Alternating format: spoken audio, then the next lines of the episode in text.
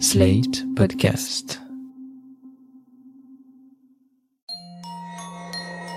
Bonjour et bienvenue dans Ami, le podcast où c'est fini. Oui. Faut pas paniquer les gens. On revient. On revient, mais on s'en va.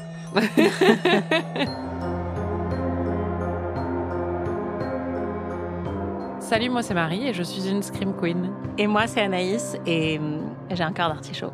Ah, c'est vrai. Vous l'aurez sans doute compris en lisant le titre de cet épisode, on a dû opérer un petit changement de programme pour la fin de cette saison horreur romantique.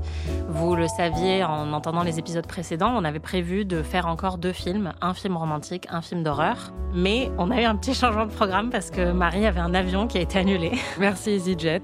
Ça m'apprendra à prendre l'avion. Je déteste prendre l'avion en plus, donc euh, voilà. Et donc on n'avait plus trop le temps de se faire regarder mutuellement les films, de débriefer ensuite ensemble, d'enregistrer les épisodes. Donc on a décidé à la place de faire un petit bilan de notre expérience commune. Ça fait quand même pas mal de temps qu'on a commencé à regarder des films romantiques et des films d'horreur ensemble. Ça fait 84 ans. Pour être exact. Exactement. Donc on s'est dit que tant pis, on allait zapper euh, les deux derniers. On est un petit peu triste, mais on aura d'autres occasions de se faire découvrir d'autres films. On vous en reparle à la fin de l'épisode. En attendant, on va dresser un petit bilan de, de tout ce qui s'est passé depuis le début de cette saison. On a bâti ça sous forme de petits questionnaires pour un peu bah, voir où on en est après tous ces Tout mois d'expérimentation Toi et moi. dans notre amitié et aussi individuellement. Exactement. Moi, je vais commencer. Ouais. Est-ce que tu avais des préjugés sur le genre de l'horreur qui ont changé depuis que tu as fait cette, euh, tous ces petits visionnages? Je sais pas si c'était un préjugé parce que c'est pas comme si je pensais beaucoup au genre de l'horreur avant de regarder tous ces films. Je pense que j'ai été surprise par la diversité des sous-genres dans le genre de l'horreur. Et je pense que tu as fait une très bonne sélection pour tous me les montrer. Enfin, peut-être pas tous, mais en tout cas, me montrer une très belle sélection. Et euh, il y a quand même une grande diversité. Il y en a un peu pour tous les goûts, je pense. C'est Donc, vrai. euh, c'est assez agréable et c'est c'est ça qui m'a le plus, euh, je pense, qui est allé plus à l'encontre de ce que j'imaginais à l'origine. C'est quoi le sous-genre que tu as préféré? L'exorcisme Non, l'exorcisme ou les fantômes, genre euh, Conjuring, j'aime bien. Ouais, les trucs un peu surnaturels, quoi. Ouais. Moi, je pense que un truc qui m'a surprise chez toi et que j'ai aimé voir chez toi pendant le- l'expérience, surtout au tout début de la saison, c'était que tu comprennes le côté ludique de la peur et de hurler sur son canapé euh, parce que on a tendance à dire avec les films d'horreur pourquoi les gens s'imposent ça, pourquoi tu aurais envie de flipper sur ton canapé. Et j'ai eu l'impression que toi aussi, euh, enfin, tu t'attendais pas à autant t'amuser. Et j'étais très contente que tu vois un petit peu ce que ça fait, en fait, le côté catharsis de regarder quelque chose qui fait très peur. Oui, et d'ailleurs, je pense que ce qui m'a aussi beaucoup surprise dans cette expérience, c'est que j'avais mon plus gros a priori, c'est que je pensais que ça allait me terrifier. Et j'ai pas vrai. trop, j'ai pas trop été La plus terrifiée. grosse surprise, c'est qu'on a découvert que t'étais Rambo et que Non. moi j'avais peur de absolument tout. non, mais c'est pas que je suis Rambo, c'est que je suis pas Rambo, hein, très clairement. J'ai vraiment peur de tout. Hier soir dans l'avion, j'étais en train de pleurer parce que j'avais peur qu'il se crache alors qu'il n'y a pas de turbulence. hein. Mais je sais pas, ça m'a pas fait trop peur en fait. Mais et je- Bah. et en fait, c'était ça qui vraiment me retenait de regarder des films d'horreur, même ceux que j'avais vraiment envie de découvrir parce que je savais que c'était des classiques, c'est que j'avais très très peur de me traumatiser moi-même. Parce que j'ai eu des moments dans ma vie où, par exemple, quand j'avais vu Sueur froide, après, euh, ça m'avait, parce que j'ai le vertige, ça avait un peu déclenché des peurs chez moi ou des choses comme ça. Il y a eu d'autres films comme ça qui ont un peu déclenché des choses, mais qui n'étaient pas des films d'horreur du tout, qui étaient plus des euh, drames psychologiques ou des choses comme ça. Et je m'attendais à ce que l'horreur, en fait, déclenche des traumatismes chez moi, alors que pas du tout. C'est plus fun, comme tu disais, et cathartique. Oui, je pense que ça a prouvé une nouvelle fois ton côté très cartésien en fait. Où je pense que Oui. pour que tu sois vraiment traumatisé par un film, il faut qu'il ait un ancrage un petit peu réaliste d'une manière ou d'une autre. Et les films d'horreur, ils poussent le curseur tellement loin que ça a jamais vraiment fonctionné pour déclencher un truc, en tout cas traumatisant chez toi. C'était vraiment de la peur immédiate et qui disparaît au bout de trois secondes. Oui, la peur immédiate très fun, Mm. mais euh, c'est vrai que il y en a aucun qui a laissé euh, des traces indélébiles de trauma. Désolée. Toi, quels préjugés euh, avais-tu sur euh, le genre euh, romantique qui ont changé depuis? Alors, qui ont changé. Il n'y en a aucun. Je n'ai été convaincue de rien, c'est de la merde. Non, je pense que le plus gros préjugé que j'avais, c'était un préjugé sur la forme, où j'imaginais que c'était souvent des films qui avaient assez peu d'idées de mise en scène et qui avaient une réalisation assez plate et très euh, grand public, très mainstream. Et c'est le cas parfois, et je pense que c'est aussi ça qui fait d'ailleurs la saveur de plein de rom-coms américaines, en tout cas, euh, qui ont vraiment une sorte de cahier des charges euh, qui est rempli de A à Z. Mais toi aussi, tu as fait une très bonne sélection, et j'ai pu voir une assez grande diversité, notamment dans la mise en scène, et j'ai trouvé ça très cool. J'ai été très marquée par certains films. Bon, Chunking Express, j'étais pas surprise d'être marquée bah par la, la, réalisation de Wong Kar Wai. Sur les films de Joe Wright, honnêtement, je m'attendais pas à ce que ça me marque autant visuellement. Il y a plein de moments qui me restent en tête visuellement et ça, je m'y attendais pas du tout. Je pensais vraiment que j'allais plus euh, savourer euh, la manière dont ces films étaient bâtis, dont les dialogues étaient écrits, et ça a été le cas à plein de moments, mais euh, vraiment, la mise en scène m'a aussi surprise à plusieurs reprises. Moi, ce qui m'a surprise chez toi, c'est que tu aimes les films en costume, parce bah que tu avais un tel a priori négatif. C'était même pas comme moi avec les films d'horreur où c'était une envie de les voir mais une peur de les voir. Toi, c'était vraiment un rejet total. Ouais, et d'ailleurs, je pense que hum, je le conserve encore. C'est bizarre, c'est-à-dire que hum, je pense que la prochaine fois que tu me parles d'une mini-série de la BBC, euh, d'une adaptation de Jane Austen, je suis vraiment pas sûre d'y aller, euh, tu vois, avec enthousiasme. Mais c'est vrai qu'à chaque fois, je me suis complètement euh, laissée prendre au jeu. Et ouais, moi aussi, je pense que c'est ma plus grosse surprise, vraiment les, les drames en costume. En plus, J'aime plutôt ça, mais pas forcément les drames romantiques. Et là, euh, ouais, j'y allais tellement à reculons. Et en fait, c'était. Euh, après, je pense que c'est parce que tu en as choisi qui était très bien. Et que c'est aussi. Euh, ça se base beaucoup sur les autrices des livres adaptés. Oui, bien sûr. Que je connaissais pas bien non plus. La littérature anglaise, en fait, du 19e siècle, ça a jamais été un truc que je connaissais très bien, à part euh, Léo de Hurlevent. Et toi, tu m'as vraiment fait découvrir euh, un petit peu ce pan-là de la culture. Et maintenant, j'ai envie d'aller lire ces livres. Je pense que tu les aimeras beaucoup. Parce que pour moi, ces films que j'aime beaucoup aussi ne sont qu'une pâle copie de, de l'œuvre originale mmh. de Jane Austen ou de ou de Charlotte Brontë en général. quoi. D'ailleurs, est-ce que toi, tu vas te mettre à lire des livres de Stephen King maintenant? Mais alors oui, d'ailleurs, je suis en train de lire un livre de Stephen King en ce moment. Je suis en train de lire... non, je suis en train de lire ses mémoires en fait ah euh, sur l'écriture. Bon, ça compte pas. Tu l'as depuis avant qu'on ait commencé cette saison. Oui, mais tu m'avais interdit de le lire euh, parce qu'il y avait des infos sur Carrie et sur euh, Shining. D'ailleurs, je viens de lire ces passages. Et ça me donne beaucoup envie de lire ses livres parce que il écrit vraiment très bien mm. et il est marrant en fait dans son écriture. J'ai toujours adoré ça. Il n'a pas du tout un style engoncé, au contraire. Et d'ailleurs, euh, en fait, il donne des conseils sans prétendre avoir l'inscience infuse sur l'écriture. Mais parmi ces conseils, il y a le côté euh, prétendez pas avoir plus de vocabulaire que vous en avez et tout ça. Et en fait, quand tu le lis, ça se lit hyper facilement. C'est très agréable et en même temps, c'est intelligent, c'est bien écrit, c'est très fun. Donc, ça m'a donné envie de lire ces romans. Tu vas commencer par lequel? Je sais pas, peut-être Misery. Hmm. Voilà. Ouais, comme tu as bien aimé le film. Euh. Ouais, et puis euh, je me dis, euh, parce que Carrie, c'est très récent quand même, Shining aussi, donc... Ouais. Si je peux me permettre un conseil, je te conseille Dreamcatcher. Ah ouais? C'est un peu scato au début, mais ça m'a beaucoup marqué. Ok. Et moi, le premier que j'ai lu, c'était Charlie, et il est vraiment très très bien aussi. Tu vas lire quoi, toi, de Jane Austen? Bah, le problème, c'est que tu m'avais vraiment donné envie de lire Persuasion euh, quand tu le lisais euh, en vacances. Mais euh, je me dis que c'est peut-être une mauvaise idée de commencer par celui-là si c'est le meilleur, parce que les autres vont me paraître moins bien après. Non, alors je pense pas qu'ils te paraîtront moins bien. C'est juste que c'est peut-être le plus mature. Il est plus court que les autres. Et c'est une histoire d'amour plus mature, en fait, mmh. parce que c'est une vieille fille qui est un peu moche. Va-t-elle trouver l'amour? Telle est la question. Tandis que les autres, c'est des jeunes, euh, enfin, c'est Emma ou Elisabeth euh, Bennett. Donc, euh, c'est un peu différent dans le rapport à l'âge, à l'expérience, aux erreurs qu'on a pu commettre. Et tu sens aussi l'âge de Jane Austen quand elle a écrit ce livre.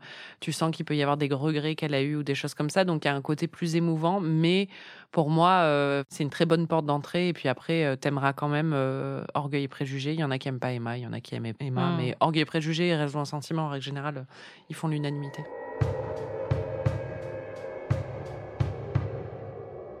Est-ce que tu as des regrets dans cette expérience?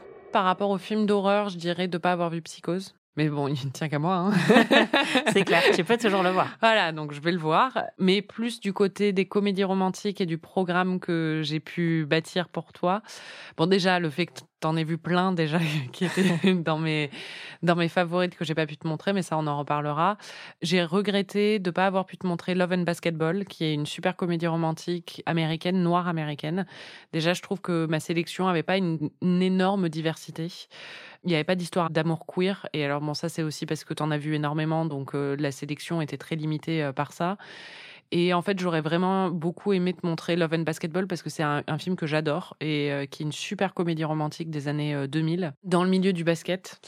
Mais elle n'est pas disponible en France. Et donc, euh, on s'était un peu mis ça comme euh, limite euh, parce qu'on veut que les gens qui nous écoutent puissent regarder les films. Donc, j'ai pas pu te le montrer et c'est un regret, c'est pas de mon fait, mais j'aurais j'aurais vraiment aimé qu'on puisse en plus avoir cette conversation sur justement bah, le fait que le genre de la comédie romantique est un genre très blanc. Comment on renouvelle ça? Il y a eu un renouvellement avec Crazy Rich Asians, par exemple, mais moi, pour moi, c'est pas une vraie comédie romantique. Mais Love and Basketball, c'est vraiment un très très bon exemple d'un super film qui, pour le coup, est passé vachement sous les radars, qui n'a pas du tout un statut culte ou euh, très connu euh, dans la population euh, générale, mais qui est très culte dans la communauté noire américaine et qui mériterait d'être considéré comme une des meilleures comédies romantiques de tous les temps, selon moi. Donc voilà. Et puis, Vacances romaines, hein, que je voulais te montrer donc en dernier et qui en plus un mood très estival, surtout qu'on va à Rome cet été. Mmh. Mais, euh, mais bon, tu vas le regarder toute seule. Hein. Bah oui, franchement, moi, j'ai hâte de regarder ceux que tu avais mis sur ta liste et qu'on n'a pas pu regarder. Je sais que je vais essayer de, de les regarder à un autre moment, donc euh, j'adore faire mes devoirs. T'as des regrets, toi? Oui, bah, je pense euh, un peu les mêmes que les tiens. Déjà, je pensais vraiment pas que j'allais finir avec une sélection 100% réalisateur. Je voulais mettre des réalisatrices aussi dedans. Et en fait, il y avait tellement de classiques que tu n'avais pas vu, qui me paraissaient incontournables. Et les classiques, euh, ils ont été faits par des hommes. Euh. Les films se sont accumulés. On en a fait deux de Harry Astor, alors que c'était pas prévu non plus à la base. Et donc, euh, je voulais te montrer Titan en dernier. Je n'ai pas pu le faire. Je regrette un petit peu parce qu'en plus, je l'ai revu pour préparer. Et franchement, il y a quand même des moments très, très drôles. Donc, je suis un peu triste que tu l'aies pas vu, mais j'espère que tu le verras à un autre moment par tes propres moyens. Je voulais te montrer Revenge aussi de Coralie Farja, qui est un rape and revenge français fait par une femme. Et donc, j'avais très envie de voir quelle conversation ça pouvait susciter parce que moi, c'est un film que j'adore. Je sais qu'il fait pas forcément l'unanimité, mais euh, je sais aussi que le rape and revenge, c'est un sous-genre qu'on n'a pas abordé toutes les deux. Alors qu'on a beaucoup parlé de la représentation des femmes dans le film d'horreur. Rape and revenge, pour les gens qui connaissent c'est quand une femme se fait violer et après prend sa revanche, c'est ça? Enfin, sa vengeance? C'est un sous-genre qui est assez dégueulasse. Il y a vraiment plein de films qui sont horribles, enfin, qui sont des films d'exploitation. Et hum, parmi les plus connus, c'est une jeune femme ou plusieurs jeunes femmes qui sont violées. Et ensuite, c'est les parents qui se vengent ou parce qu'elles sont aussi tuées. Ah oui, d'accord. Mais depuis, il y a eu plein de subversions de ce genre-là. Et d'ailleurs, Promising Young Woman, c'est aussi une subversion du rape and revenge d'une certaine manière. Il y a une histoire très très riche de ce sous-genre-là. Et franchement, il y a plusieurs exemples de films récents comme Revenge ou Violation qui ont été faits par des femmes et qui sont assez fascinants euh, et que j'aurais vraiment aimé que tu vois. Donc je suis un petit peu triste. Et je regrette aussi un petit peu de pas t'avoir montré de films plus fun, même si je sais que tu t'es marré devant L'Exorciste ou même devant Shining. Mais il y a tout un pan du film d'horreur auquel tu as accédé un petit peu avec Evil Dead 2 qui est totalement absurde voire très très con. C'est bien que tu m'aies pas. et franchement, j'aurais vraiment aimé que tu vois Malignante, par exemple, qui est sorti très récemment de James Wan, qui a aussi fait Conjuring. Peut-être qu'un un, jour où je suis chez toi et on est en train de zoner un dimanche, je te le montrerai parce qu'il est tellement fun. Non, mais c'est ça, pour moi, ça ouvre des portes vers euh, de nouveaux univers. Donc, euh, c'est toujours un peu frustrant parce que forcément, on a un nombre limité d'épisodes et qu'on doit aussi caler ça dans notre emploi du temps. Les sélections, on s'est vraiment pris la tête dessus. À chaque fois, mm. on avait un tableur et on était là. Non, cette fois-ci, j'ai changé 40 fois ma sélection. Ah, moi aussi. Et il y en a certains, Moonstruck, je te l'ai pas montré, mais enfin bon, c'est pas grave aussi. Mais celui-là, je vais le regarder, c'est sûr. Non, mais de toute façon, ce serait bien aussi qu'on regarde des films ensemble sans avoir à faire un épisode de podcast et à s'enregistrer après. Donc c'est pas plus mal d'en garder aussi pour nous. Mais c'est vrai que ça a été aussi un challenge d'avoir une représentation du genre, tout en essayant aussi de satisfaire bah, le fait qu'on doive sélectionner des œuvres qui nous plaisent personnellement, qu'on a envie de faire découvrir à l'autre dont on pense qu'elles vont plaire à l'autre ou euh, qu'elles mm. vont déclencher des, des, réactions intéressantes et fortes. Et euh, susciter des débats aussi sur différentes thématiques. Moi, par exemple, j'avais envie de te montrer Us de Jordan Peele, mais je savais que tu avais déjà vu Get Out et Nope, donc euh, je me disais que ce serait peut-être plus limité que d'autres réalisateurs que tu connaissais pas. Enfin, c'est toujours compliqué, on veut pas se répéter non plus d'épisode en épisode, et on l'a sans doute fait, mais on a essayé de le faire le moins possible. Oui.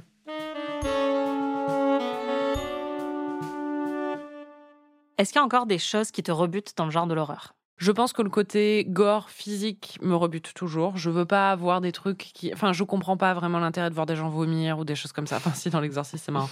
Mais euh, où on découpait des gens ou des choses comme ça, ça, ça me dégoûte vraiment. Je veux pas, quoi. Je pense que le torture porn, j'ai vraiment hésité à t'en montrer certains. J'ai hésité à te montrer Saw, j'ai hésité à te montrer Hostel. Le plus, c'était Martyr où j'ai vraiment hésité. Et bon, ta réaction à chaque fois que j'en parlais était tellement intense qu'on s'est dit que ce serait sans doute une mauvaise idée. Ouais. Et je pense clairement que c'est quelque chose. Enfin, moi, ça m'intéresser de voir euh, surtout Martyr, parce que je pense que c'est un film qui est intéressant, même cinématographiquement. Mais euh, clairement, je sais que ça t'aurait dégoûté, quoi. Je suis pas venue ici pour souffrir sur cette planète. En général, c'est ma philosophie de vie. En fait, si euh, il y a quelque chose qui me déplaît ou qui est vraiment désagréable, bon, parfois c'est inévitable dans la vie, mais pour les choses qui sont évitables, comme euh, regarder un film, bah, je les évite. Je comprends. C'est tout à ton honneur. Toi, est-ce qu'il y a encore des choses qui te rebutent dans le genre euh, romantique? Oui, euh, je pense que. oui. Alors, non, laisse-moi te lire ma liste. Non, mais après, je pense que c'est pareil pour toi. C'est-à-dire que toi, par exemple, tu l'as pas mentionné, mais je pense qu'il y a des représentations genrées dans le genre de l'horreur qui te rebuteront toujours un petit peu si t'en vois d'autres. Ça passe mieux quand c'est des réalisatrices, mais il y a quand même globalement une exploitation du corps féminin qui peut être un peu dérangeante. Et je l'ai vu que ça t'a dérangé à de, Oui, nombre- oui. de nombreuses reprises, ou la représentation des mères célibataires, etc. Moi, ce qui me dérange, c'est pareil, c'est plus des questions de dérangement idéologique. Finir le film sur un bisou et un mariage, ça me saoule. je comprends tout à fait d'où ça vient et je trouve que c'était super qu'on en parle et qu'on voit plusieurs exemples de ça euh, dans, pendant la saison. Mais c'est clairement pas les films qui me parlent le plus, je pense. Ce côté un peu cucu conservateur, cucu à la rigueur, ça me dérange pas. On l'a vu avec 30 ans sinon rien, ça peut même être très plaisant. Mais le côté un peu conservateur, euh, très euh, voilà euh, blanc, conservateur, il faut se marier à la fin, faire des enfants, ça me saoule un peu. Cette sélection, elle a quand même été limitée par les choses que tu avais déjà vues. Et je pense que moi, les films que j'aime le plus, en vrai, les films romantiques qui m'émeuvent le plus, et on, va en parler après, mais c'est euh, c'est des films romantiques qui, en règle générale, se terminent mal. Euh, Moi aussi. Voilà. Ouais. Et, c'est pour ça que, enfin, je les ai déjà vus. quoi. Exactement. Et donc euh, là, il n'y avait pas une grosse sélection de ça. Il y en avait même, à part le patient anglais, mais qui t'a saoulé profondément. mais du coup, il n'y avait pas vraiment de. c'est vrai- L'impatient anglais. L'impatiente française, Anaïs, en voyant ça. Mais oui, du coup, c'est vrai que forcément, la, la sélection était biaisée par rapport à ça et ne représente pas forcément mes goûts personnels, même si euh, j'ai- j'aime tous les films que j'ai sélectionnés. hein. Mais représente pas forcément les films qui m'émeuvent le plus ou qui me plaisent le plus dans ce genre-là non plus, quoi. Et un autre truc qui est lié, je pense, c'est euh, la chasteté de beaucoup de ces films. Ça me dérange pas quand c'est très bien fait. Et par exemple, je trouve que dans Notting Hill, euh, leur rapprochement, bon voilà, ils s'embrassent à peine l'épaule, mais enfin, ça m'a quand même marqué, quoi. Je trouvais ça sympa. Mais c'est vrai que quand je fais la liste des films romantiques que moi j'aimais déjà beaucoup avant qu'on fasse cette saison, c'est des films dans lesquels il y a quand même pas mal de cul. Donc, euh, enfin, je, je trouve que ces, ces films-là me parlent beaucoup plus quand ils sont sensuels. Enfin, Brokeback Mountain, c'est très très haut dans mon classement. Mulholland Drive, c'est très très haut dans mon classement aussi. Euh, Portrait des jeunes filles en feu, Take This Waltz. Enfin, c'est des, des films qui sont pas chastes. Et, euh, et je pense que du coup, il y avait une petite frustration sur euh, certains films de ta sélection. Comme tu le dis, c'était parce que les autres, je les avais déjà vus. Mais Non, non, pas que ça, parce Ouais. qu'au final, moi, mes films préférés sont assez chastes. hein, Hmm. mais, euh, oui, c'est vrai que Bright Star, euh, Ouais. ils se lisent des poèmes sur un canapé pendant tout le film. c'est ça. Ils se touchent à travers un mur. littéralement.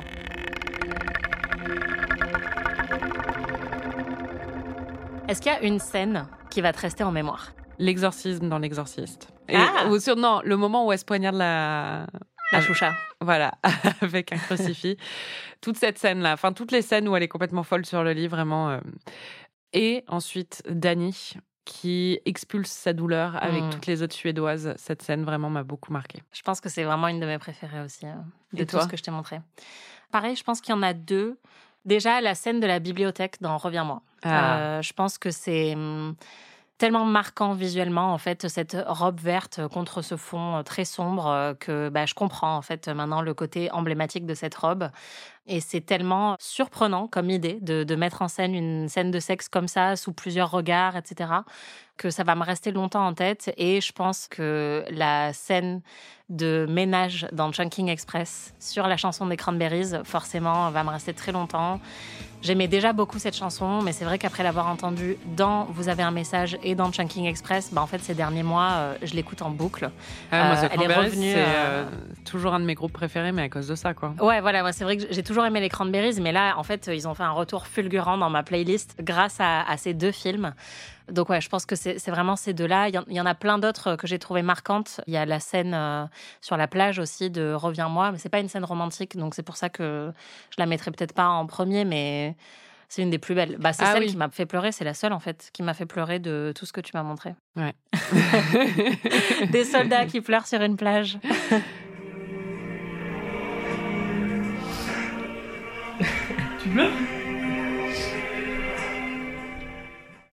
C'est quoi la scène qui t'a fait le plus peur Il y a eu des peurs différentes parce qu'il y a des peurs euh, sur le moment qui me font hurler.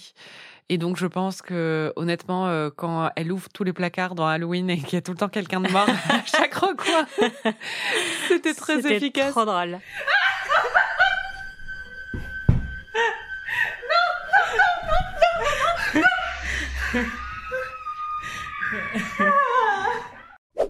Et aussi dans Conjuring, quand ils sont dans la cave, enfin tous les moments où ils sont dans la cave dans Conjuring, euh, Ouais. et dans The Descent quand même, les trucs avec les... Les, Les.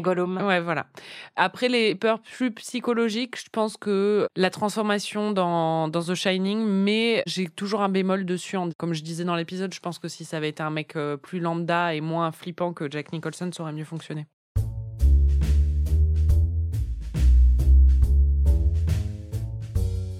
Ok, c'est le moment ego trip de ce podcast. Est-ce que tu penses que voir cette sélection t'a permis de mieux me connaître? Oui et non, pas vraiment. Parce que... mais non, mais je pense que ça va être la même réponse de ton côté. C'est que ce qu'on a vu de l'autre, on le savait déjà. Tu vois ce que je veux dire? C'est que après, ça m'a permis de pouvoir avoir euh, des points de référence en commun qu'on n'avait jamais eu. Mm. Donc dans ce sens-là, oui. Mais enfin bon, j'ai pas découvert des aspects de ta personnalité qui étaient insoupçonnés jusqu'à maintenant. Tu vois Ouais, alors que moi, j'ai découvert que t'avais peur de rien. Ah Et Ouais. aussi que t'aimais vraiment les gros connards avec Jane Eyre. Oui, bon, ça. En fait, c'est pour moi, c'est plus à confirmer certains trucs que je savais déjà sur toi, mais sur tes goûts romantiques. je- On va s'arrêter de parler. J'ai peur parce que je pense qu'il va pas être sympa avec elle. Qui? Rochester. Mais en même temps, si c'était un- une relation abusive, ce serait pas ton truc préféré. Surprise Non, moi, je pense que j'ai aussi quand même. euh, Enfin, en fait, c'est des choses qui se confirment euh, de saison en saison d'amis, parce qu'on voit aussi euh, vachement comment on réagit l'une et l'autre face à des œuvres. Mais là, ça a encore confirmé le fait qu'on ne regarde pas du tout les œuvres de la même manière sur plein de plans.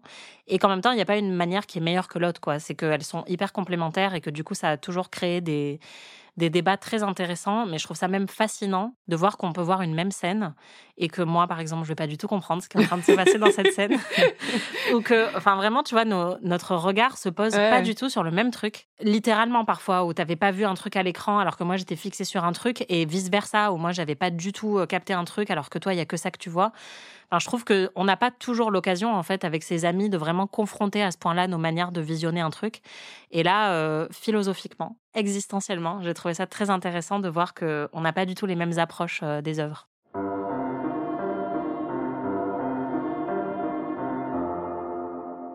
Est-ce que tu as eu un lead romantique préféré? Dans les films qu'on a vus, Bah oui. Pas dans Euh, la vie parce en que général. sinon, c'est Ryan Gosling. bah, en fait, il y en a plusieurs, mais je, pense que Bill Pullman, euh, pour la réaction viscérale qu'il a suscité chez moi, de toute évidence, c'est l'homme parfait. Petite tradition, tu vas découvrir l'affiche du film et tu vas essayer de deviner euh, de quoi il s'agit. Alors, ok, j'ai énormément de réactions là.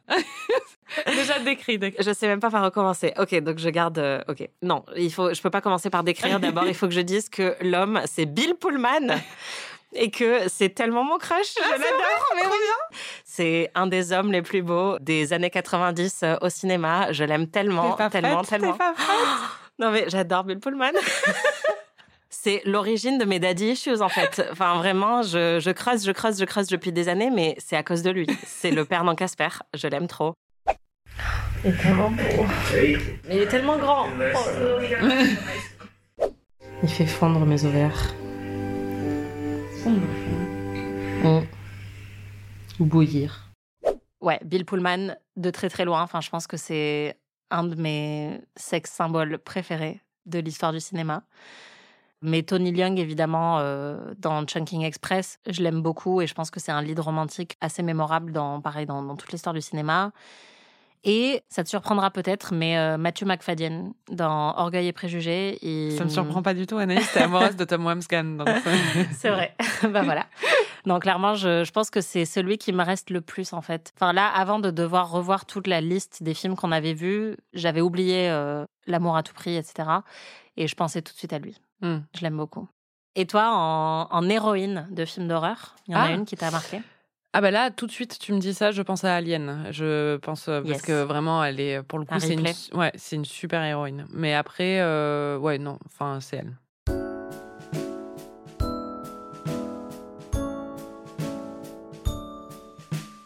C'est parti pour notre section préférée, le classement de tous les films qu'on a vus, chacune dans notre section évidemment. Donc Marie, quel est ton classement de tous les films d'horreur que je t'ai montrés pendant cette saison? Tu penses que c'est quoi le dernier? Bah le dernier, je pense que c'est Blair Witch. Oui.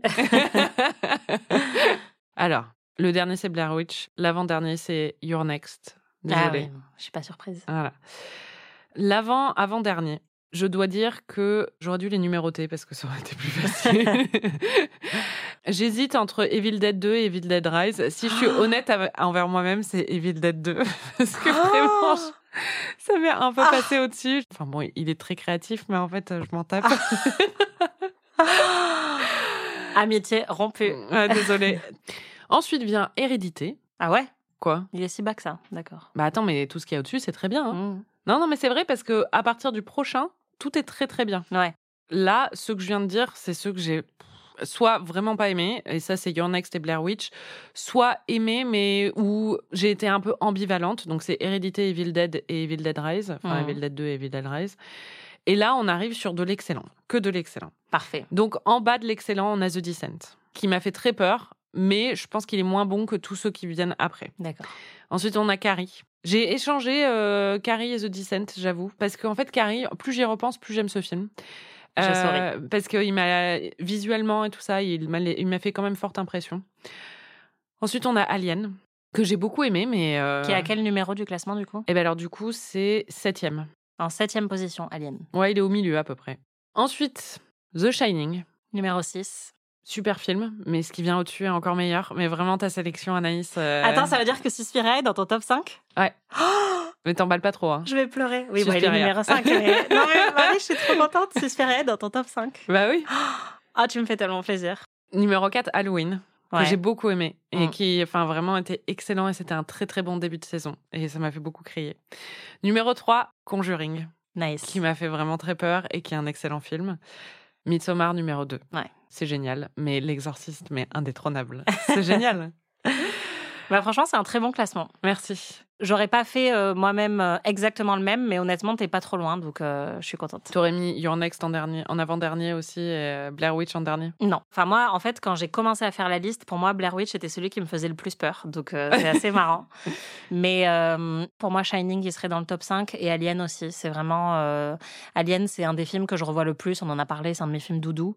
Donc, je l'aurais mis dans le top. C'est compliqué parce qu'il est en 7 Alien. Ouais. Et Shining il est en 6 mais parce que vraiment à partir d'Alien même The Descent et-. Ouais, The et Carrie, c'est des films que je trouve très bons, mais où j'ai des petites critiques. Mm. Alien, je m'endormais un peu quand même pendant la première demi-heure, mais après c'était super. Je mettrais peut-être Carrie au-dessus d'Alien, je suis désolée. Mais il faut pas être désolé, il faut assumer tes choix. Mais enfin bon, bref, mon top 3, c'est L'Exorcisme, Midsommar, Conjuring. Voilà. C'est un bon top. Je suis contente. Merci. Ton top, euh, ton top romantique En fait, moi, j'ai vraiment divisé en trois catégories. J'ai un top 3. Ensuite, j'en ai 5 que je trouve euh, vraiment très bien et 5 que je reverrai sans doute pas. En dernier, j'ai mis 30 ans sinon rien. Ah, bah dis donc, pourtant tu t'es bien amusé en le regardant. Oui, mais c'est pas un bon film. Oui, bah Euh, d'accord, mais enfin, je vraiment. voulais pas l'inclure. D'ailleurs, si j'avais su qu'on finissait cette saison sur ça, je suis énervée d'avoir fini cette saison sur ça. Mais je voulais faire vacances pas. promènes, c'est un super film. Ne le soit pas, on s'est vraiment éclaté en le regardant, mais si je dois faire un classement, clairement, c'est pas du tout euh, mon préféré, c'est mon moins préféré. En avant-dernier, j'ai mis Emma, Lequel? Le film. Ah oui, d'accord, très bien, t'as raison. En avant-avant-dernier, j'ai mis Royal Affair. Ça me surprend pas, tu as tort, mais ça me surprend pas. Je rentre d'un voyage au Danemark et j'ai impressionné beaucoup de gens par ma connaissance euh, de l'histoire de Strunz, qui se prononce pas du tout comme ça en danois, apparemment. Bravo. Ouais, je pense que le problème de Royal Affair, c'est que j'étais beaucoup trop hypée sur ce film. Je savais qu'il faisait vraiment partie de tes préférés et j'imaginais quelque chose de beaucoup plus auteuriste en fait sur Oui, la oui, forme. Et donc euh, j'ai trouvé ça basique quand je l'ai vu. Après j'ai vraiment, il y en a quasiment aucun que j'ai pas aimé, mais euh, disons que celui-là c'était peut-être une de mes plus grosses déceptions Il y en a aucun.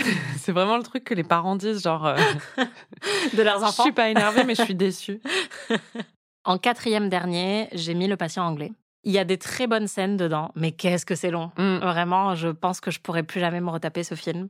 Ça m'a suffi. Et en cinquième dernier, donc pour conclure euh, cette tournée de ceux que j'ai trouvé un peu bof, Que tu reverras pas, du que je coup. reverrai pas, voilà, c'est Notting Que Hill. tu, que tu reverrais pas. Que je reverrai pas. Ouais, que, tu- que tu rever- que je reverrai pas.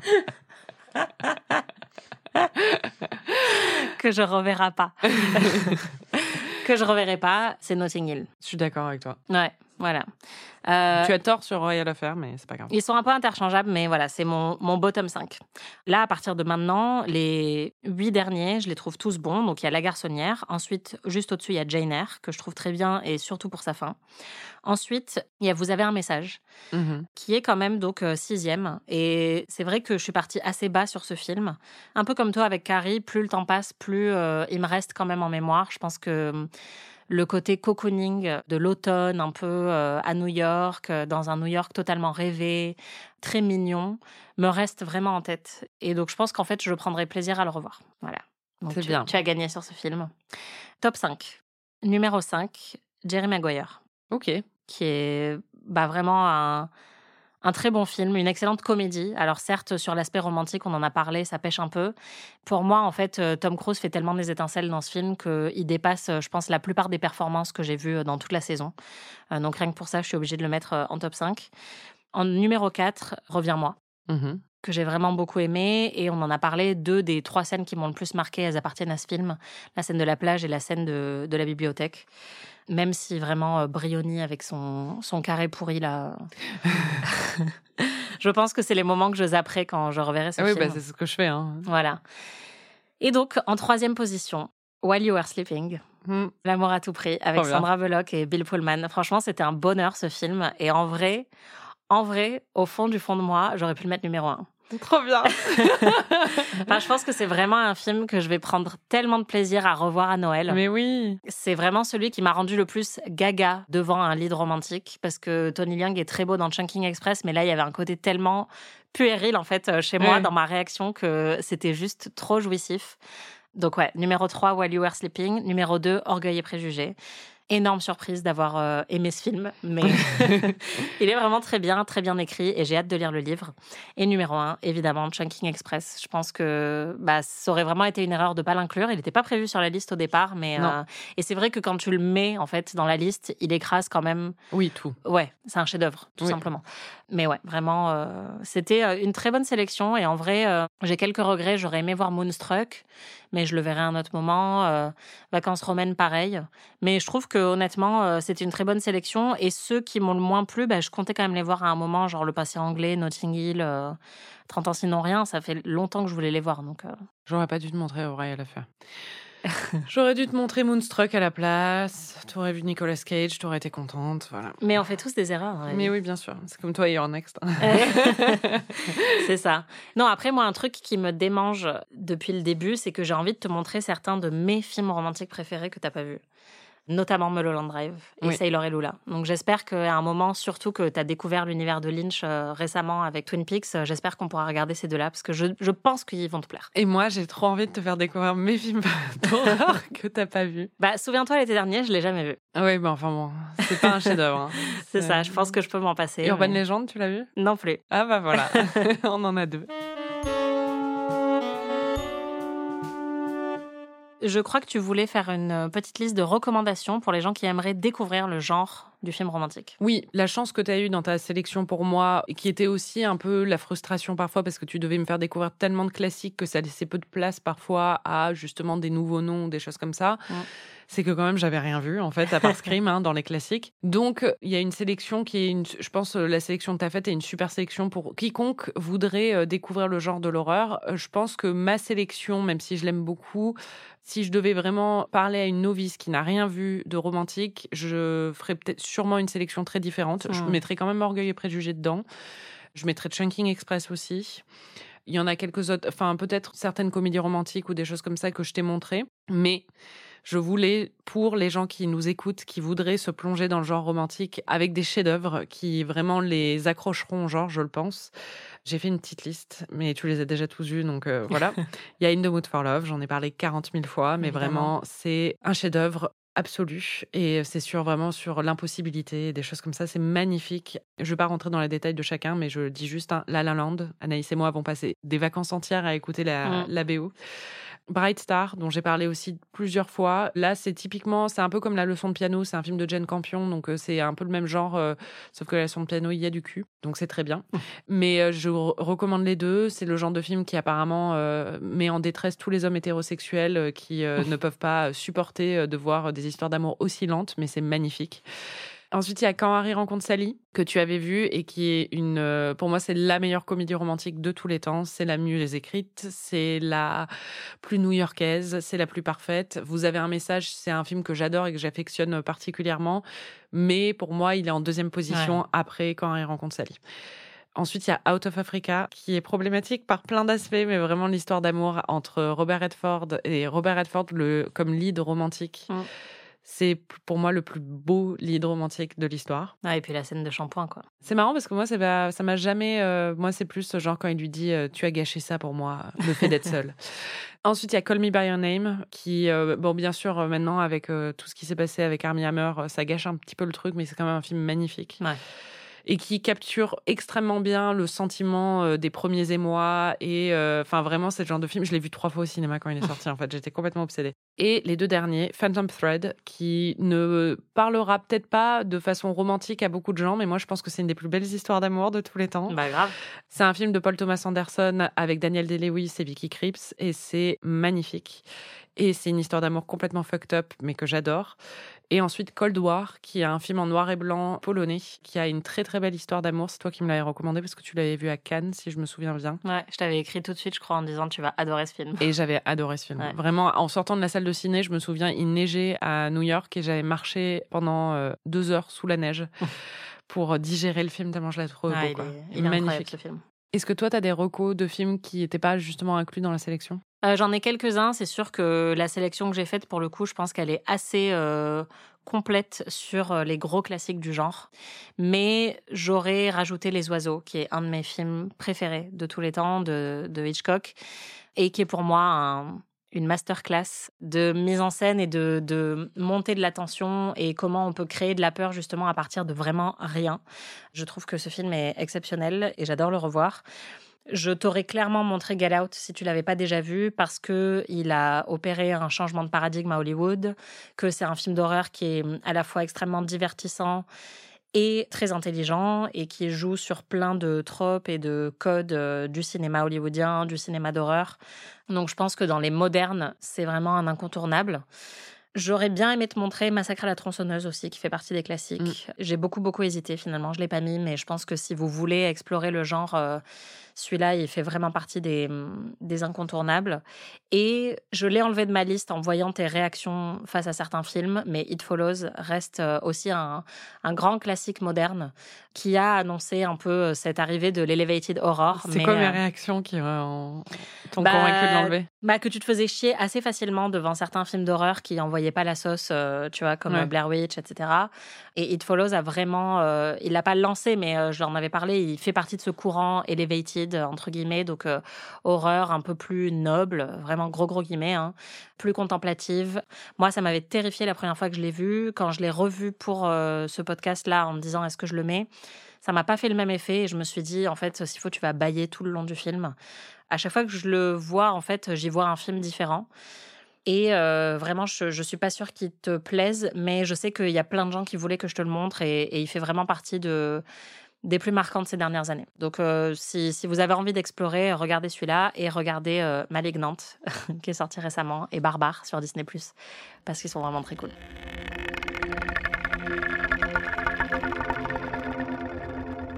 Je vais quand même faire souffrir Marie une dernière fois Mhm. avec un film d'horreur. On a la chance d'être euh, invité au Festival international du film fantastique de Neuchâtel en Suisse, qui se déroule la première semaine de juillet. Moi, je serai euh, membre du jury presse et on va aussi enregistrer un podcast en public là-bas.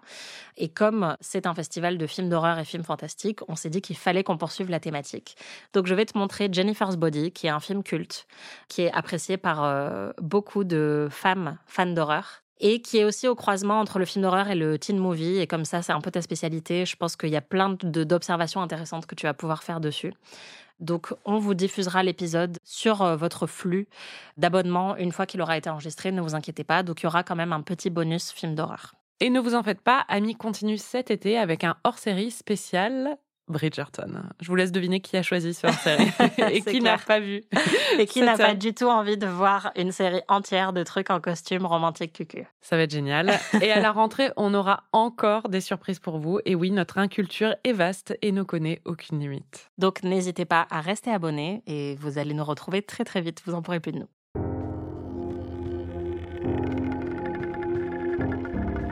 Merci de nous avoir écoutés et accompagnés dans tous nos visionnages de ces classiques. On a adoré lire vos retours et vos impressions. Vous pouvez retrouver tous les épisodes d'Amis sur 7.fr ou votre plateforme de podcast préférée. Si vous avez aimé cet épisode, vous pouvez nous laisser 5 étoiles et un petit commentaire. Vous pouvez nous hyper auprès de tous vos amis. On se retrouve dans quelques semaines pour de nouvelles aventures. Amis est un podcast d'Anaïs Bordage et Marie Telling, produit par Slate Podcast. Direction éditoriale Christophe Caron. Production éditoriale, prise de son et réalisation Aurélie Rodriguez. Musique Victor Benamou.